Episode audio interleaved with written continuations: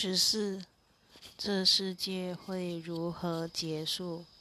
试问，一个缺乏存在之因的东西，岂会有真正的结束？世界怎样由幻觉中诞生，也会怎样在幻觉中结束。然而，它的结束幻象必然充满了恩慈。它会笼罩在一个全面、彻底、无所不包、无限祥和的宽恕幻象中，掩盖了所有的邪恶与罪孽，一切罪疚也就自此告终了。由罪疚交织而成的世界也就跟着结束了。因他如今已失去了存在的目的，只有销声匿迹意图。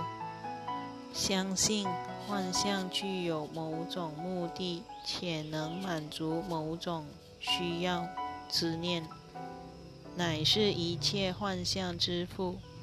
只要认清了幻象原来不具任何目的。他们便消失了踪影。只要认清他们一无所用，他们就无法造次了。除此之外，还有什么更好的方法能够结束所有的幻象？他们已被带到真相前。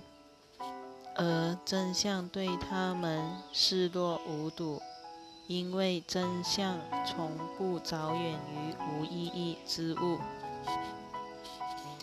在我们完成宽恕的功课以前，世界确实还有它存在的目的。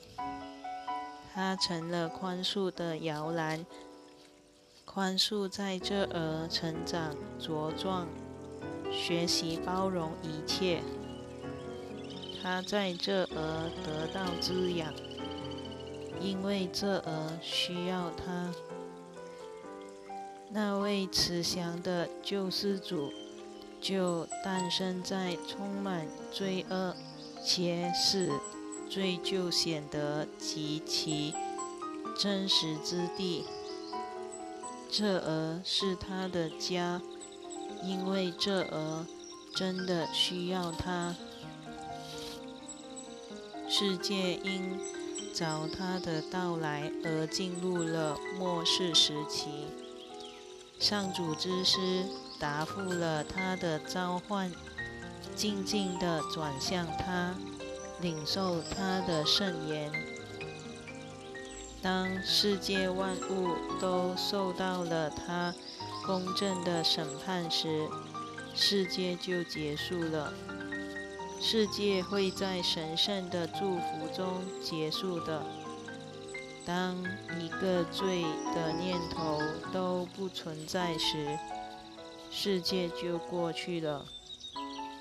它不会遭到毁灭或任何攻击的，连一根毛发都不会受到伤害。他只是失去了那虚幻的存在而已。当然，这一结局看来似乎遥不可及。当一个罪的念头都不存在的说法，听起来确实像个远程目标。但是时间会停止运转，供上主的教师完成目标。他们中，只要有一个人亲自接受了救赎，所有的罪孽就在那一刻消失了。宽恕一个罪，并不比宽恕所有的罪更容易一些。难以知别的幻象，乃是上主之师。必须学会突破及超越的一大障碍。只要有一位上主之师能彻底的宽恕一个罪过，救恩就已圆满完成。你能了解这一点吗？恐怕不能。这种说法对世人是毫无意义的。然而，一体之境得靠这最后一刻才能恢复本然状态。它与世俗所有的观念正好背道而驰。天堂也是如此。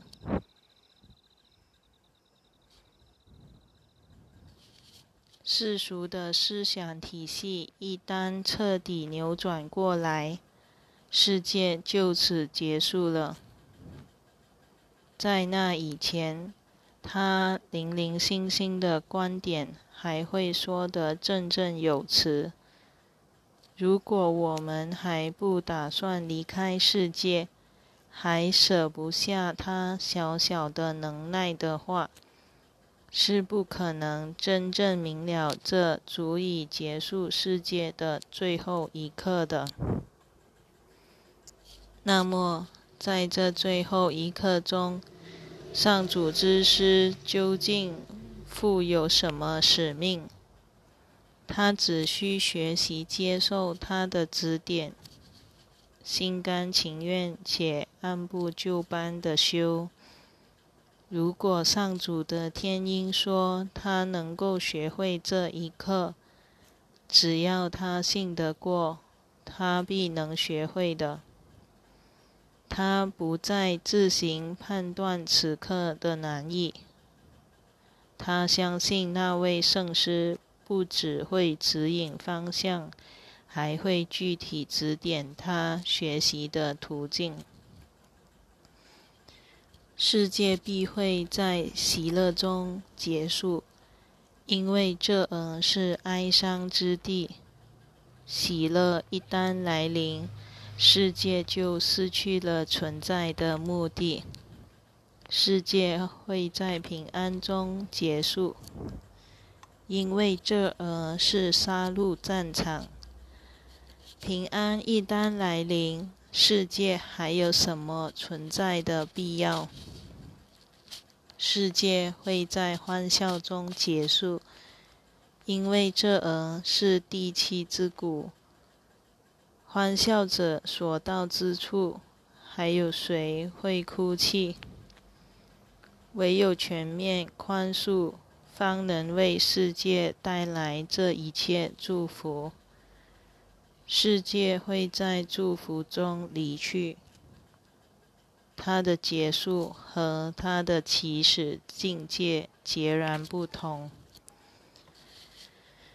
上主之师的任务便是化地狱为天堂，因为他们教人的课程处处反映出天堂的幸福。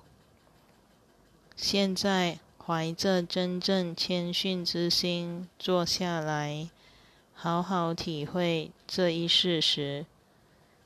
凡是上主愿你去做的，你必能做到。切勿傲慢地说，你是不可能学会他为你定的课程的。他的圣言却有另一番说辞。愿他的旨意成就。此外，别无其他的可能。为这一必然结局而感恩吧。